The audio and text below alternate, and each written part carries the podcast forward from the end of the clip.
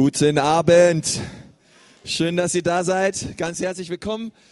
Konsti Kruse, bin der Pastor der Gemeinde. Ich freue mich über diesen Abend.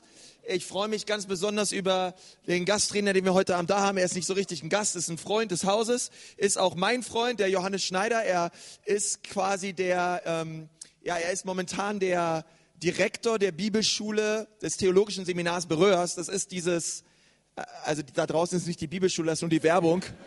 Äh, dieser Ständer, wo das dran steht, da könnt ihr euch auch Flyer mitnehmen, um ein bisschen mehr zu erfahren über die Bibelschule, über das Seminar. Das ist eine super Sache. Ich war auch dort und wir haben auch zwei aus unserer Gemeinde, die auch dort sind. Ich weiß, es gibt auch, auch ein paar Leute, die überlegen sich, vielleicht dorthin zu gehen.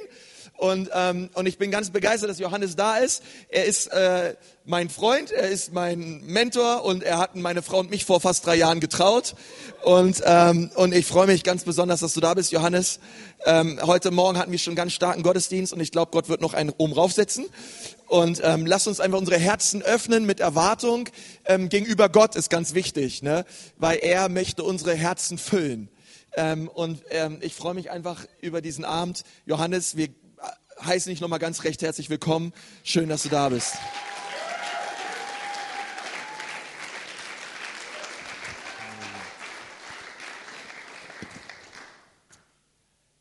Halleluja. Es ist mir eine Ehre gewesen, Konsti und Judy zu trauen. Ähm, wenn die Ehe dann gut gelingt, das ist dann immer na, mein Verdienst. Nein. nein, nein. Aber man muss schon überlegen, wen man da traut. Gell? Nachher kriegst du mehr Probleme, als dass du, als dass du Freude dran hast. Nein, aber ich, ich, es ist mir eine Ehre, auch Freund von Konsti zu sein. Und in einer Story heute in meiner Predigt werde ich ihn erwähnen. Da hat er was Gutes getan. Okay, gut. Ähm, ich nehme euch mal mit in ein paar Situationen, die ihr sicherlich kennt. Du sitzt beim Arzt, hast gerade eine Untersuchung hinter dir und du wartest so auf die Beratung der, dieser Untersuchung. Die zwei Ärzte sprechen sich aus, was ist denn das? Und du wirst gleich reingerufen und erhoffst jetzt, dass eine, die Diagnose, die da getroffen wird und gefunden wird, dass die positiv ist im Sinne von eine gute Nachricht für dich und nicht eine negative. Ähm, oder du sitzt nach einer mündlichen Prüfung im Raum draußen und wartest, dass die Prüfungskommission eine ähm, Note festlegt, feststellt, hast du es bestanden oder nicht. Oder du hast gerade der Liebe deines Lebens den Antrag deines Lebens gegeben. Und es warten Sekunden oder Minuten und je nachdem, wie, wie grausam das gegenüber sein kann. Äh, es kann ja auch manchmal Stunden und Tage und Monate sein auf eine Antwort. Was haben all diese Situationen gemeinsam? Diese Situationen haben immer gemeinsam, dass jeder von uns hofft immer auf eine gute Nachricht. Ich kenne keinen Menschen, der auf diesem Globus lebt, der gerne für sich schlechte Nachrichten hören will. Jeder will nur eine gute Nachricht hören. Die einzigen, die schlechte Nachrichten mögen, sind die Medien. Und zwar immer nur dann, wenn es andere betrifft. Weil die sich scheinbar besser verkaufen. Aber eine gute Nachricht will jeder für sich privat, will jeder nur eine gute Nachricht. Und das ist der Grund, warum der Apostel Paulus die Predigt von Jesus Christus Evangelium nennt, gute Nachricht. Gute Nachrichten nennt sie, weil es tatsächlich die beste Nachricht ist, die es überhaupt gibt. Und ich möchte euch einen Vers aus dem Neuen Testament vorlesen, aus Römer 1, Vers 16, und den heute Nachmittag ein Stück tiefer anschauen. Römer 1, Vers 16, da schreibt Paulus, denn ich schäme mich des Evangeliums nicht. Es ist Gottes Kraft zur Rettung jedem Glaubenden. Etwas ist für mich hier irritierend. Wenn ich, Evangelium bedeutet gute Nachricht. Also sich einer schlechten Nachricht, einer peinlichen Nachricht, einer ähm, schlimmen Nachricht oder was auch immer zu schämen, kann man ja noch nachvollziehen. Aber einer guten Nachricht sich zu schämen, ist irgendwie paradox. Aber scheinbar gibt es etwas in dieser Botschaft des Evangeliums, dieser guten Nacht von Jesus Christus, was ein Potenzial hat, in sich drin, dass man sich dessen schämen könnte. Sonst würde der Apostel Paulus nicht diesen Gedanken sagen. Diese Aussage über sich selbst, ich schäme mich nicht dieses Evangeliums. Es gibt etwas an dieser Botschaft, so eine Art, ja, Begleiterscheinung, woran man sich ärgern kann. Eine Torheit. Etwas, was irritierend ist. Und deswegen nennt der Apostel Paulus auch die, die Botschaft vom Kreuz ein Ärgernis. Er sagt, manchen ist es ein Ärgernis, manchen ist es eine Torheit. Also diese Botschaft von Jesus Christus. Und jetzt sind wir 2000 Jahre später. Was hat diese Botschaft einem Juden, der vor 2000 Jahren in einem politisch unbedeutenden Land über diese Erde ging und irgendwann scheinbar gescheitert am Kreuz hängen musste, von Römern gekreuzigt, was hat die mit heute, mit mir noch zu tun? Ist das nicht irgendwie eine komische Nachricht? Und dann tragen wir noch als Christen diese Schmückchen um den, um den Hals, so ein Kreuz. Das ist doch eher ein Grund zum Schämen, zum Irritieren. Paulus sagt hier, ich schäme mich nicht. Ich möchte auf diesen Gedanken ein bisschen eingehen. Ich glaube tatsächlich, dass das Evangelium etwas zum Schämen hat. Es gibt etwas in dem Evangelium. Das allererste ist, wir Christen behandeln es oder leben es oft so vor, dass man sich dessen schämen kann. Ist so. Ist so. Ganz selbstkritisch. Nicht immer lebe ich so, dass Menschen in mein Leben reinschauen können und sagen können, diese Botschaft, die der Johannes predigt, die ist cool. Weil sein Leben und das, was er predigt, ist nicht immer deckungsgleich. Und viele Menschen werden abgestoßen von dem Evangelium, nicht wegen des Inhaltes, sondern wegen dem, wie Christen es vorleben. Und vielleicht gehörst du auch zu denen, die schon enttäuscht wurden von Christen, von anderen Kirchen, von vielleicht sogar von dieser Kirche. Sagt, die predigen das und ich habe was ganz anderes erlebt. Dann gibt es noch eine zweite Dimension, worum man sich schämen kann. Es gibt der Versuch in christlichen Gemeinden, die, die Qualität an, an Entertainment, die in unserer Welt existiert, zu kopieren. Und etwas zu kopieren, was man nicht ganz hinkriegt, das ist ja meistens ein Fake und dann meistens auch peinlich. Also wenn es scheinbar so ist wie. Aber wenn es nicht das Echte ist. Und das ist eine große Gefahr, die ich sehe, für Kirchen, für Gemeinden. Dass wir denken, wenn wir das hinkriegen, wenn wir ein Entertainment-Programm, wenn wir eine Performance hinkriegen, wie die Medien, wie die Welt, dann schaffen wir es, Menschen zu erreichen. Und die Wahrheit ist, wir schaffen es fast nie so gut. Rein auf diesem Level. Und wenn wir das prägen in unserem Gedankengut, dann passiert Folgendes, was mir auch passiert ist. Jetzt kommt die Story mit Konsti, okay? Also Konsti meine Frau und ich, wir drei, wir saßen gemeinsam im Kino in Darmstadt. Ähm, ist lange her, viele Jahre. Da gab es Jude noch nicht in deinem Leben, aber wir saßen zu, dreit, zu dritt da und haben Narnia, die erste Version geschaut, also den ersten Film von Narnia. Und das Kino war total leer, wir waren nur zu dritt und es war noch eine andere Person in dem Kino drin. Und nach dem Film gleich die Gelegenheit äh, beim Schopf ergriffen und haben mit dieser Person gesprochen, ob sie denn wüsste, was der Hintergrund dieses Films ist und so über diese Schiene Evangelium rübergebracht. Und was gelang uns? Halleluja! Erster, erstes Gespräch, erstes Gespräch über Jesus. Das war am Samstagabend. Am Sonntagmorgen war diese junge Frau tatsächlich im Gottesdienst ob tatsächlich unsere Brillanz die abgeholt hat oder Konsti. Und die hat gesagt, vielleicht kriege ich den ja. Egal. Hauptsache, Hauptsache, sie war im Gottesdienst. Sie war da. Ist mir egal, welcher Grund dahinter ist. Sie war da. Yes. Erfolgreich. Und dann kam die Predigt. Und die Predigt war, ich saß dort und ich fand die katastrophal. Ich fand die schlimm. Ich habe gelitten. Ich habe immer vers ich hab versucht, mich in die Situation dieser jungen Frau zu begeben. Und äh, habe gesagt, jetzt haben wir die hergeschleppt und jetzt kommt so eine Predigt. Ich habe mich geschämt. Ich habe mir... Oh. Und eine ganze Predigt lang habe ich überlegt, wie biegst du das nach dem Gottesdienst wieder gerade?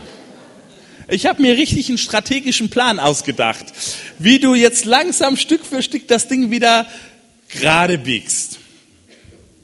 Nach der Predigt, Gottesdienst war zu Ende, ich gleich zu der jungen Frau hin und wir hatten dann noch gemeinsames Mittagessen in der Gemeinde und dann so nicht so ganz langsam vorgetastet und versucht so zu fühlen und zu spüren, wo sie steht und dann das Ding so taktisch zurechtzubiegen. Das war meine Absicht. Ich hatte keinen Satz gesagt und es sprudelte aus der raus. Boah, das hat sie so berührt. Das hat sie so bewegt. Das war der Hammer. Sowas hat sich noch nie erlebt. Die war nur noch am, boah. Und ich so, irgendwie waren wir in zwei verschiedenen Gottesdiensten. Warum erzähle ich diese Geschichte? Weil es gibt etwas für Christen, die schon lange unterwegs sind, und dazu zähle ich mich, dass wir versuchen, den Blick des Nichtchristen ähm, anzunehmen und was ist peinlich und was ist nicht peinlich. In Wirklichkeit ist alles, was wir tun, für erstmal peinlich, ja? Warum? weil es strange ist für die anderen. Es ist was Komisches. Das ist so, wie wenn ich dich nach Afrika einlade und ein afrikanisches Gericht dir gebe. Das wirst du nicht kennen. Und entweder du probierst es und es schmeckt dir oder du probierst es nicht und dann wirst du es nie wissen, ob es dir schmeckt. Also dieser Versuch, uns anzubiedern, das Evangelium irgendwie attraktiv zu machen, ist eine große Gefahr. Paulus sagt also, es gibt diese Gefahr und diese Gefahr dürfen wir nicht begegnen, indem wir uns ein Stück weit auf diese Ebene begeben, in die ich mich da begeben habe. Was war passiert? Ich habe diesen Gottesdienst, diese Predigt aus meiner Profi-Insider-Sicht geschaut. Und ich habe alle, jeden Satz angeschaut, passt der oder passt der nicht und so weiter. Diese junge Frau war da drin und einfach das Evangelium hat sie berührt. Punkt. Aus. Weil Gott dahinter steht. Das war eine Dimension, die war auf einem anderen Level. Und das ist der Grund, worauf der Apostel Paulus hinzukommt jetzt. Er sagt, ich schäme mich dieses Evangeliums nicht. Jetzt kommt seine Begründung. Nicht, weil alles gut ist. Nicht, weil alles perfekt ist. Nicht, weil die Gemeinde so toll ist. Nicht, weil alle Christen immer das vorleben und so weiter. Denn, ich schäme mich nicht, denn es ist Gottes Kraft. Also Paulus schiebt den Blick weg von dem, was wir Christen so drauf haben, von dem, was unsere Gemeinde so drauf hat, von dem, was der Pastor so drauf hat, von dem, was der Prediger so drauf hat, hin zu dem, was Gott drauf hat. Halleluja. Und Gott hat nie einen schwachen Tag. Gott ist immer auf dem Höhepunkt der Gemacht. Gott ist immer auf dem Höhepunkt der Liebe zum Nächsten. Gott ist nie lieblos. Gott ist nie respektlos. Gott ist vollkommen. Ich schäme mich dieser Botschaft nicht, denn es ist Gottes Kraft. Es geht um Gott am Evangelium. Es geht nicht darum, da wie wir uns verkaufen. Es geht nicht um eine Kirche. Es geht nicht um eine Konfession. Es geht um Gott in diesem Evangelium, in dieser Botschaft, dass Gott uns, dir, mir begegnen will. Halleluja! Und ich möchte, dass du diesen Blick neu gewinnst, das Evangelium nicht als irgendein Produkt nur anzusehen. Das heißt ja nicht, dass wir das nicht besser machen können. Aber dass du nicht darauf den Wert legst als primäres. Der primäre Wert des Evangeliums ist, dass Gott handelt. Gott hat gehandelt, er handelt und er wird handeln. Und er hat seine Gebäude vor dir gebaut und er hat sie mit mir gebaut und er wird sie nach mir bauen, weil er im Regiment ist. Es ist eine, es ist eine Botschaft des Himmels. Halleluja. Selbst wenn ich alles falsch mache, wird mit mir die Gemeinde Jesu nicht untergehen.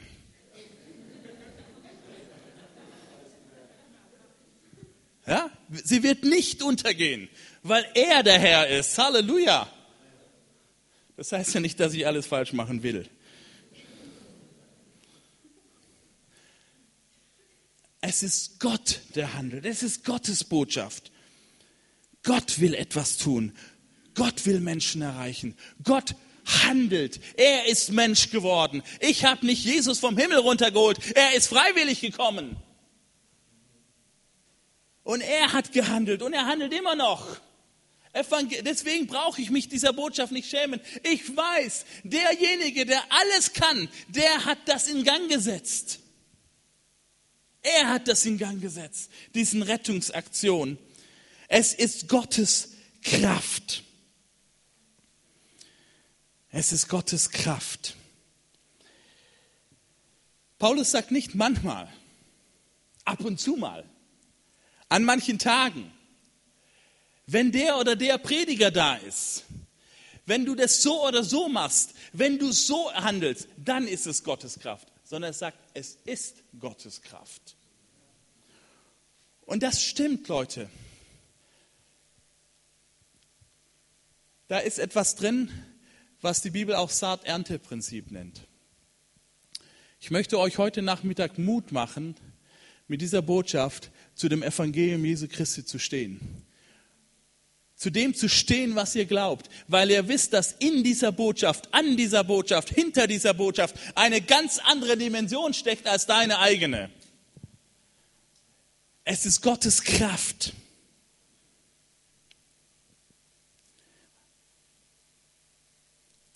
Ein Freund von mir erzählte mir, dass er vor 30 Jahren ein Gespräch hatte oder ein, äh, auf, auf einer Arbeitsstelle war und da war einer, ein Azubi in der, in der Firma und der hat was mitgehen lassen. Und das ist aufgeflogen. Der war kurz dabei, davor rauszufliegen.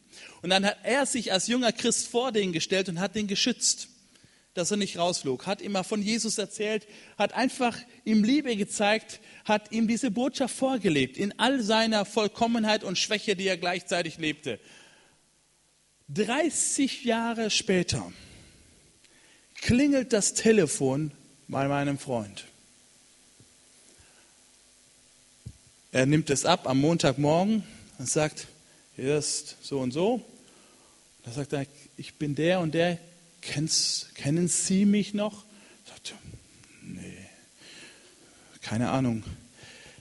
Vor 30 Jahren war ich hier Arbeitskollege und dann klingelte es bei einem anderen. Ach ja, dann sagt er, du warst derjenige, der mir damals den Arsch, das gerettet hat. So war wörtlich von ihm, ja. Nicht, dass ihr denkt, dass ich ständig diese Worte gebrauche. Also, du hast mich gerettet. Ich war sehr erfolgreich danach. Ich habe eine Firma gegründet, ich habe geheiratet, habe eine Familie, Kohle gemacht. Und dann kam die Krise meines Lebens. Und eins nach dem anderen ging kaputt. Meine Ehe ging kaputt, meine Firma ging kaputt. Und ich war kurz darauf, ich wollte eigentlich mein Leben ein Ende nehmen. Und sagst so, das reicht und habe dann auf dem Weg, das auszuführen, bin ich an einer katholischen Kirche vorbeigegangen. Und dann habe ich gesagt, Gott, ich gebe dir eine einzige Chance. Ich gehe da rein. Und das, ich saß da in dieser Messe und während dieser, ich habe da nicht viel verstanden, aber in dieser Messe, in diesem Gottesdienst, fiel mir dein Name wieder ein, vor 30 Jahren, was du mir erzählt hast. Dass du mir von Jesus erzählt hast. Ich bin nach Hause gegangen und habe gegoogelt, dein Name eingegeben. Und ich stellte fest, du bist sogar Pastor geworden und du wohnst in der gleichen Stadt, wo ich wohne. Und ich habe deine Predigt von Sonntagmorgen runtergeladen und die hat mich angesprochen. Ich habe in meinem Wohnzimmer mich niedergekniet, habe mein Leben Jesus gegeben. Das, was du mir vor 30 Jahren gesagt hast, ist jetzt aufgegangen. Das Evangelium ist Gottes Kraft, Leute.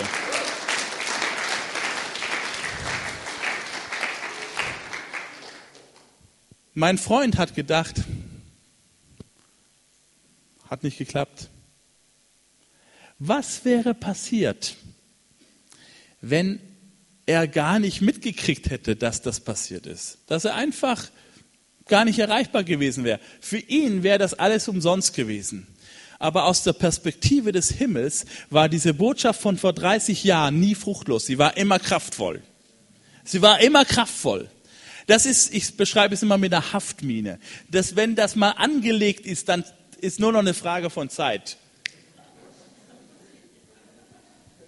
Es ist Gottes Kraft. Ich lese euch vor aus, einem, aus dem Buch von, aus der Biografie von Reinhard Bonke einen kurzen Abschnitt. Oh, entschuldigen Sie, ich muss jetzt gehen. Man hat mich soeben vorgestellt und mir das Mikrofon übergeben. Jetzt gilt's.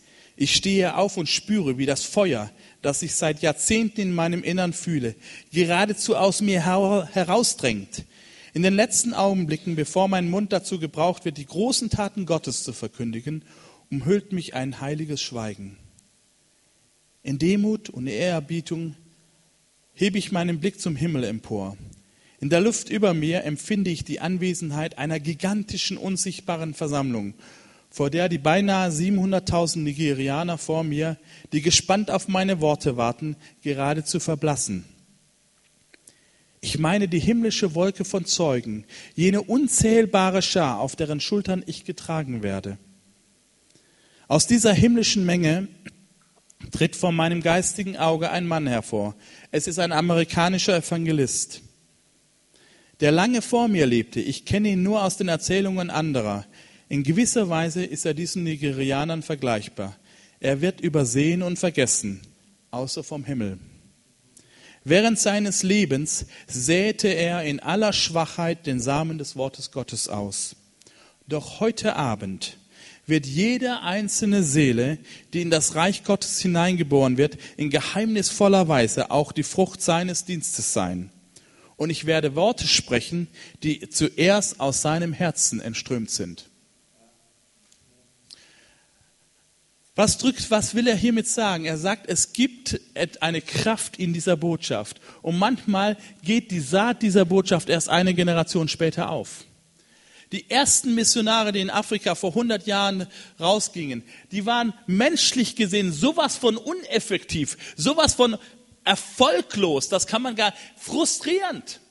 In Kamerun in, in, gibt es, da bin ich aufgewachsen in Westafrika, da gibt es eine Kirche an der Küste in Kribi. Da siehst du eine evangelische Kirche, da ist eine Tafel, da sind ungefähr 100 deutsche Namen drauf. Kamerun war mal eine deutsche Kolonie und es sind lauter deutsche Missionare, die da runtergegangen sind. Der längste von denen, der dort am längsten gelebt hat, war ein Jahr dort. Danach sind die alle an Seuchen oder was auch immer gestorben. Wenn einer von denen einen Menschen zu Jesus bringen konnte, dann war der schon extrem effektiv.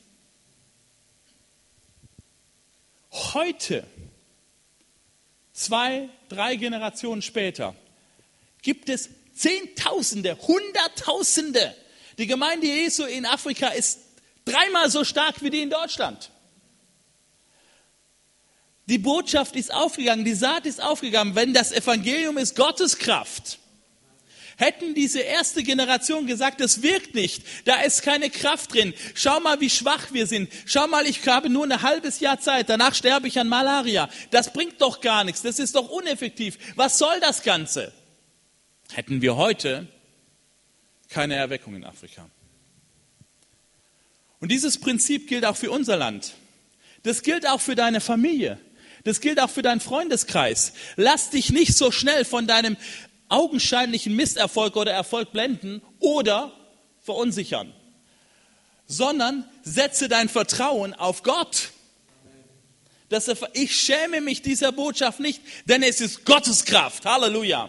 Es ist Gottes Kraft. Meine Frau hat vor ein paar Jahren, saß sie, da waren unsere Kinder noch kleiner, fast täglich auf dem Spielplatz, irgendwo auf einer Bank, weil die Kinder spielen wollten. Heute ist es anders, die sind groß, aber damals. Und wie das so kommt, setzt sich eine andere Mutter neben sie und ähm, sie kommt so ins Gespräch und sie fängt dann an zu erzählen, was für ein Frust sie im Leben hat, wie, wie schwierig alles ist. Und dann sagt meine Frau nach einem Weichen, ich kenne da jemand, der ihr Leben total verändern kann. Und dann erzählt sie so von Jesus und sagt, darf ich für dich beten? Sagt die Frau, okay, ja. Betet sie für die? Ein Jahr später, mein ältester Sohn, der Joel, der kommt in die Schule, wird eingeschult, das ist also ein paar Jährchen her. Und wer sitzt in diesem ersten Elternabend? Das war mein erster Elternabend, das war Premiere und da ist man aufgeregt und so, man schult sein erstes Kind ein und so. Man ist wahrscheinlich genauso aufgeregt wie die Kinder. Und dann saß da eine Frau, also eine Mutter von einem der Klassenkameraden. Und ich fand die so peinlich. Boah, ich habe gesagt, das ist eine asoziale. Also mit der will ich nichts zu tun haben. Aber gar nichts. Die hat den ganzen Abend da gesprengt. Auf dem Heimweg habe ich meiner Frau gesagt, also nicht mit mir. Und dann sagte sie, ich kenne die Frau. Ich habe schon für die gebetet. Heute ist sie Glied unserer Gemeinde. Alle ihre Kinder sind bei uns in der Gemeinde. Vier Jahre später ist diese Haftmine hochgegangen, ja? Und sie hat Jesus kennengelernt. Ich habe da nichts gemacht. Für mich war das nur peinlich. Ich habe nur gedacht, wie kann ich mein Gesicht retten? Ich will mit der nichts zu tun haben. Jesus hatte dies aber schon längst auf dem Bildschirm, weil er sie liebt, weil es eine himmlische Botschaft ist und nicht meine. Gott liebt die Menschen, die ich erreichen will, zehnmal mehr als ich. Selbst die peinlichsten, deswegen hat er mich gerettet. Halleluja. Deswegen bist du auch da.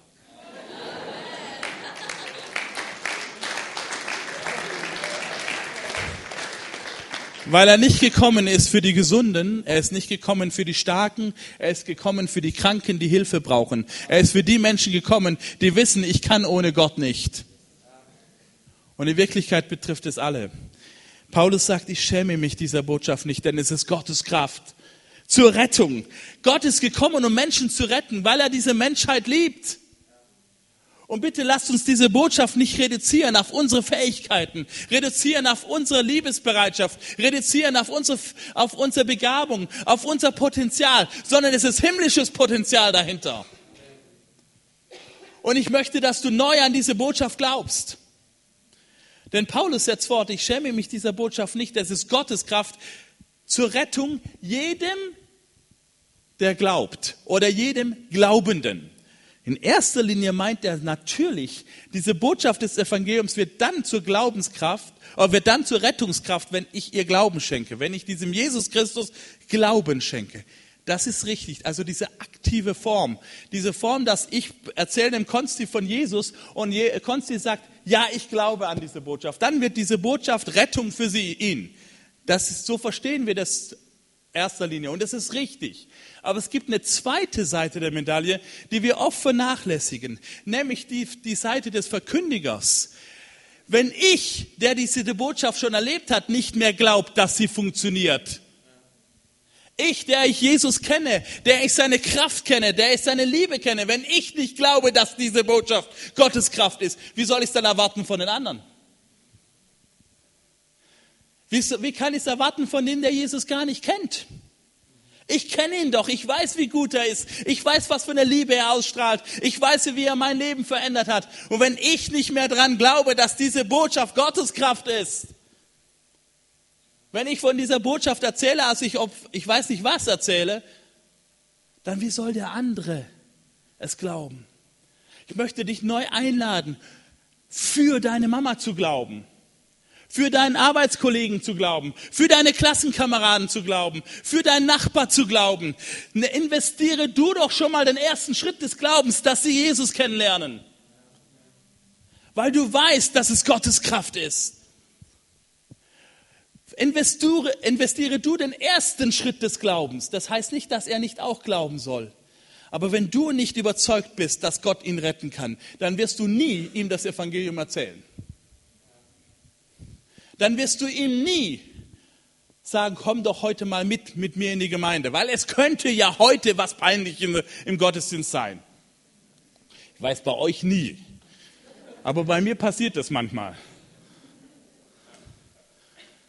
Ich werde ihn nie einladen, schau doch in mein Leben rein, wie ich mit Jesus lebe, wie das Evangelium meine Familie reich macht, wie das Evangelium meine Familie in Frieden bringt. Es könnte ja sein, dass er mal einen Streit erlebt. Ja, den gibt's auch bei uns. Aber mein Gott ist anders, er ist größer. Ich möchte dich einladen, neu Glauben zu schenken der Kraft des Evangeliums. Neu Glauben zu schenken, dass es nicht deine Evangelisationskunst ist.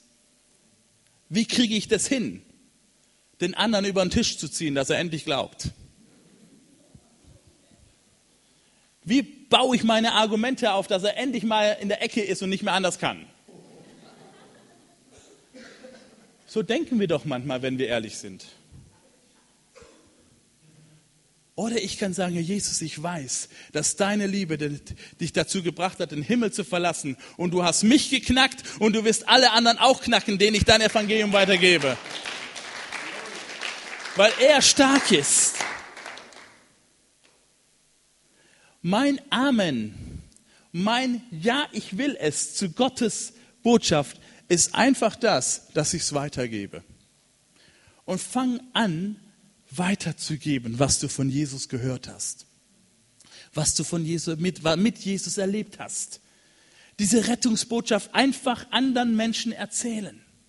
Erzähl doch mal was. Das, ja, das ist so ein kleines Bericht, das ist nicht. Erzähl einfach, was du mit Jesus erlebt hast. Es ist atemberaubend für die anderen, weil Gott dahinter steckt. Das ist genau die gleiche Story, wo ich drin saß und dachte, wie kann ich das Ding noch retten? In Wirklichkeit hat Gott schon längst das Mädel gepackt. Ich schäme mich des Evangeliums nicht. Es ist Gottes Kraft. Es ist Gottes Kraft zu retten. Jedem Glaubenden. Und die griechische Form dort, ein bisschen Lehre muss ja sein, ähm, dort ist eine Präsensform, das heißt, es ist etwas, was fortwährend ist, nicht etwas Einmaliges. Nicht, weil ich es einmal geglaubt habe, sondern ich muss jeden Tag neu, jedes Mal, wenn ich das Evangelium weitersage, ist es ein Akt des Glaubens. Ich glaube, dass diese Botschaft Gottes Kraft ist. Jedes Mal, wenn du jemanden einlädst zum Gottesdienst hier in diesen Raum, investiere Glauben, dass diese Botschaft ihn packt. Und ohne Glauben wirst du es nicht tun. Mit Glauben wirst du es tun und trotzdem zittern dabei. Aber dann wirst du merken, dass Gottes Kraft stark ist. Weil er Menschen lieb hat. Er liebt sie von ganzem Herzen. Diese Frau, von der ich erzählt habe, die hat wirklich ein schweres Leben. Jetzt im Nachhinein denke ich, meine Güte, wie konntest du, Johannes, so asozial sein und die in die Ecke stellen und sie verurteilen? Weil was die durchgemacht hat in ihrem Leben, da wundert es mich, dass sie überhaupt noch so drauf ist, wie sie drauf war. Versteht ihr, das, was, was prägt Menschen? Aber ich habe sie schon in die Ecke gestellt. Aber Gottes Liebe war größer als meine, sie in die Ecke stellen. Und ich bin Pastor. Ich soll es eigentlich anders tun. Und ich möchte, dass du neu lernst, diese Botschaft des Evangeliums nicht nur für dich als eine gute Botschaft zu glauben, sondern für deine Mitmenschen, für deine Familien, Frage dich, ich komme jetzt zum Schluss meiner Botschaft, frage dich heute Nachmittag, für wen will ich heute Nachmittag neu Glauben investieren? Für wen will ich in dieser Woche neu Glauben investieren? Vielleicht gibt es einen Nachbar, den du schon zehnmal gefragt hast und der ist nie gekommen und du hast die Hoffnung aufgegeben und du sagst, ich, der, der, bei dem funktioniert es nicht. Investiere heute Nachmittag neu Glauben und gib deinem Glauben neue Werke. Was heißt es? In dieser Woche sagst du, Jesus, schenk mir irgendeine coole Idee. Schenk mir irgendeine geniale Tat, um diese Haftmine neu anzusetzen. Ich will, dass er deine Liebe kennenlernt. Und ich glaube, dass du ihn knacken kannst. Und die Bibel sagt, die Starken holt Gott sich zum Raube. Bei denen wird, fährt Gott so richtig zur Hochform auf. Den Paulus hat er auch geknackt, das war auch nicht ohne. Das war einer der, das war einer der höchsten, der stärksten Gegner der Gemeinde Jesu. Und er sagt, den hole ich mir. Und den hat er sich nicht nur geholt, den hat er sogar zum Prediger des Evangeliums gemacht. Halleluja. Und vielleicht ist dein Nachbar so ein Paulus. Und stell dir mal vor, du darfst den, den, den nächsten Paulus zu Jesus bringen. Was was für eine coole Story.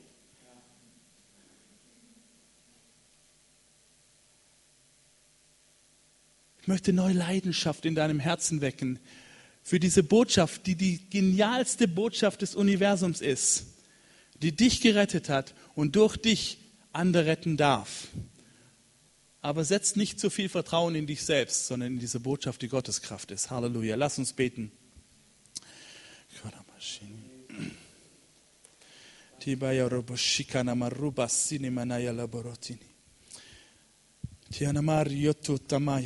Herr, wir beten dich an an diesem Nachmittag als den Herrn der Herren, als den König, als den, der den Himmel verlassen hat, um uns zu retten. Und es ist dir fantastisch gelungen, Herr Jesus. Danke für deinen Siegeszug durch 2000 Jahre Geschichte. Danke, Jesus, für das, dass du mich, dass du hier in diesem Raum Menschen gerettet hast, dass du die Generation vor uns mit deinem Evangelium und wir glauben, wir glauben heute Nachmittag, dass du auch Heil für Deutschland hast, Heil für Stuttgart hast, Heil für München hast, aber auch Heil für Nürnberg hast, Herr Jesus. Herr, dass du diese Stadt lieb hast und dass du jeden Einzelnen in diesem Raum gebrauchen möchtest, diese deine Liebe weiterzugeben. Herr, ich bete, dass dein Wort Glauben weckt in unserem Herzen. Glauben weckt, mit Kühnheit deine Liebe weiterzugeben. Dass wir bewusst eine Entscheidung treffen, ich höre auf, mich des Evangeliums zu schämen. Ich will es nicht tun. Geist Gottes, tu du dieses Wunder in meinem Herzen neu heute Abend. Tu das Wunder neu im Herzen meiner Geschwister hier in, in Nürnberg, Herr. Während wir so vor Gott stehen, möchte ich dich fragen, ich möchte dich herausfordern. Wenn du hier bist und du sagst, ja, in meinem Leben ist Glauben auf dieser Ebene, ja, gestorben oder rückläufig, ist, zumindest ist es keine Tat dahinter. Und das heißt, der Glaube ohne Werke ist tot. Du möchtest aber neu glauben, dass diese Botschaft Gottes Kraft ist. Nicht nur für dich, sondern auch für die Menschen, die dir auf dem Herzen sind, die dir Gott über den Weg laufen lässt, die Gott dir in dein Leben hineinschickt. Du möchtest neu glauben, dass diese Botschaft die beste Botschaft ist auch für sie. Und du möchtest dich nicht entmutigen lassen, weil du weißt, das, was ich jetzt investiere, irgendwann wird die Saat aufgehen. Wenn du diese Entscheidung treffen willst, dann möchte ich dich einladen, heute als Bekenntnis auf deine Ferne sich zu stellen. Jetzt gerade an diesem Platz, wo du bist. Sag, ich möchte neu Glauben investieren in diese Botschaft des Evangeliums.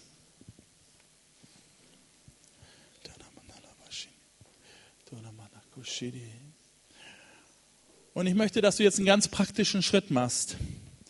Dass du dieses, dieses Bekenntnis vor Gott zu sagen, Herr Jesus, ich, ich möchte dir neu Glauben schenken. Ich möchte dir neu Glauben schenken, dass du durch meine Verkündigung Menschen retten kannst. Dass ich das gar nicht so, dass trotz aller meiner Schwächen, trotz all meiner Fehler, dass es gar nicht an mir liegt, sondern weil du der Retter bist, dass du durch mich Menschen retten kannst. Möchte ich dir heute Nachmittag zwei Namen ganz konkret nennen. Und ich möchte, dass du jetzt dir Zeit nimmst, eine Minute Zeit nimmst, dir zwei Menschen aufs Herz zu legen, für die du vielleicht mal gebetet hast, aber aufgehört hast zu beten. Vielleicht Menschen, für die du immer noch betest, aber wo du irgendwie die Hoffnung aufgegeben hast, wo du keinen Glauben mehr hast, dass Gott sie retten kann. Und dass du neu dich entscheidest, ich will heute Nachmittag durch den Glauben, der durch, das Wort Gottes in mein Herz hineingekommen ist, nicht den ich selber produziert habe, sondern der das Wort Gottes in mein Herz hineingelegt hat, diesen Glauben möchte ich investieren und ich möchte diese zwei Namen neu nennen. Und ich werde für sie wieder beten und Herr, schenk mir eine Form, eine Art, eine kreative Art in der nächsten Woche, Woche J das Evangelium weiterzugeben. Gib deinem Glauben, deinem Bekenntnis Werke. Werke des Glaubens.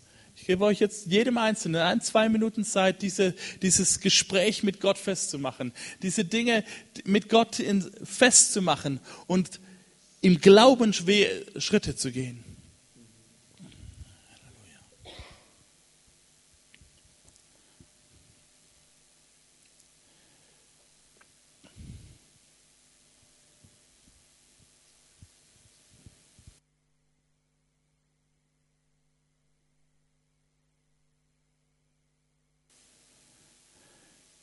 Jesus, ich danke dir für jeden Namen, der jetzt genannt wurde, Herr. Für jede Person, die jetzt im Glauben vor dich gebracht wurde. Herr, wir wollen gemeinsam uns zusammentun und dir Vertrauen schenken, dass aus dieser Entscheidung eine große, große Ernte einfahren wird, Herr, dass viele Menschen deine Liebe kennenlernen. Herr, Jesus, wir wollen es gemeinsam bekennen vor dir. Wir bringen dir, wir ehren dich jetzt mit Glauben. Wir ehren dich jetzt mit Vertrauen, dass du das kannst, was wir nicht können. Herr, wir ehren dich jetzt mit Glauben, dass du Menschen überführen kannst mit deiner Liebe, Herr Jesus. Wir ehren dich mit Glauben, weil wir wissen, Herr, dass du das kannst, was wir nicht können, Herr Jesus. Herr Jesus, und wir beten, dass du uns eine Kreativität schenkst, dass du uns Ideen schenkst, dass du uns eine Leidenschaft schenkst, Herr, dass du uns Hingabe schenkst in unser Herz, Herr, dass wir diese Aufgabe mit, ja, mit, mit deiner Art angehen, im Namen Jesu. Im Namen Jesu. Herr, wir lieben dich. Wir lieben dich. Und wir danken dir für deine Liebe zu uns und zu unserem Land und zu unserer Stadt, zu unserer Familie. Amen. Amen. Dankeschön. Dankeschön, Johannes. Preis dem Herrn, habt ihr Gottes Wort empfangen heute Abend. Ähm, vielleicht könnt ihr noch mal kurz eure Augen schließen. Und ähm, weil ich möchte das, ich möchte da gerne noch mal anschließen. Und ja, wir glauben, dass das Evangelium ist, dass wir gesündigt haben und Schuld auf uns geladen haben und wir alle alle, alle in diesem Raum schon alles Mögliche mehr geliebt haben als Gott. Und das Evangelium ist, dass Gott seinen Sohn Jesus sandte. Und er ist am Kreuz für dich gestorben. Er ähm, hat deine Sünde, deine Schuld auf sich genommen. Und ähm, er ist begraben worden und er ist auferstanden worden am dritten Tag. Und er hat gesiegt. Und, und ihm wollen wir Glauben schenken, auch an diesem Abend. Und wenn du hier bist und du sagst, ja, ich möchte glauben, ähm, ich möchte dem Evangelium Glauben schenken heute Abend. Und du bist vielleicht hier, du bist ähm, vielleicht das erste Mal in einem Gottesdienst oder du warst lange nicht mehr in einer Gemeinde oder in einer Kirche, vielleicht bist du auch weggerannt von Gott. Und du sagst, heute Abend komme ich zurück. Heute Abend möchte ich Ja sagen zu dem Evangelium, dass Jesus für mich gestorben ist. Und ich möchte ihm mein Leben geben. Ich möchte ihm meine Schuld geben. Ich möchte ihm meine Sünde geben. Und ich möchte ihn bitten, dass er der Herr meines Lebens wird. Und ich spüre das gerade, dass einiges für euch das dran ist heute Abend, dass ihr umkehrt zu Gott und dass ihr ihm euer Leben gebt, weil er wartet auf euch, er liebt euch und er will euch vergeben. Und dort, wo du gerade bist, während wir die Augen geschlossen haben, wer ist da und sagt, ja, hier bin ich, heb jetzt deine Hand. Dankeschön. Dankeschön, du auch. Deine Hand sehe ich auch. Danke, deine Hand sehe ich auch. Wer ist noch da heute Abend? Dankeschön, Herr. Oh Herr Jesus, wir kommen heute Abend zu dir, Herr. Dankeschön. Deine Hand sich auch. Yes. Herr Jesus, ich danke dir für ähm, jeden, der seine Hand gehoben hat an diesem Abend. Gott, und ich bete, dass deine Kraft, Gott, auf ihre Herzen kommt, Herr. Herr, und dass das ein Tag wird, Herr, den sie ihr Leben lang nicht vergessen werden. Auch etwas, Gott, wo deine Kraft jetzt sichtbar wird an ihnen. Sichtbar wird, Gott, in ihren Herzen, Herr. Und ich bete, Herr Jesus, dass dein Evangelium und deine Liebe sich fest verwurzelt in ihre Herzen, Gott, dass sie heute umkehren zu dir, Herr. Geist Gottes, dass du ein tiefes Werk tust in ihren Herzen, Herr, dass du sie erkennen, dass sie dich brauchen, Jesus, Herr, und dass da ein Rufen ist in ihnen nach mehr von dir, Herr, nach deiner Gnade, Herr, nach deiner Vergebung, Gott. Und ich danke dir, Gott, dass du gütig bist, dass du mit weiten Armen dastehst, Herr, und dass du all die Menschen, die heute Abend ihre Hände, Herr, dass du ihnen begegnest, in Jesu Namen. Herr, wir danken dir dafür und wir preisen deinen Namen. Gott, du bist treu. Amen. Amen. Ihr Lieben, auch die ihr eure Hände gehoben habt, hey, das ist großartig. Und wisst ihr, ähm, wir wollen dir wirklich helfen, die nächsten Schritte mit Gott zu tun. Bitte füll die Kontaktkarte aus und ähm, da gibt's eine Box, da kannst du ankreuzen, hey, heut, ab heute soll mein Leben Jesus gehören und ähm, wir wollen uns bei dir melden, wir wollen dir helfen, die nächsten Schritte im Glauben zu tun und ähm, wir wollen auch danach für dich beten. Komm danach einfach direkt nach dem Gottesdienst nach vorne und ähm, wir wollen dir helfen, deine Beziehung mit Jesus zu intensivieren. Gott ist gut, oder? Ja. Und ähm, lieber Johannes, vielen Dank auch für de, deinen Dienst an diesem Tag. Joel, auch cool, dass du mit warst. Ähm, das war echt großartig.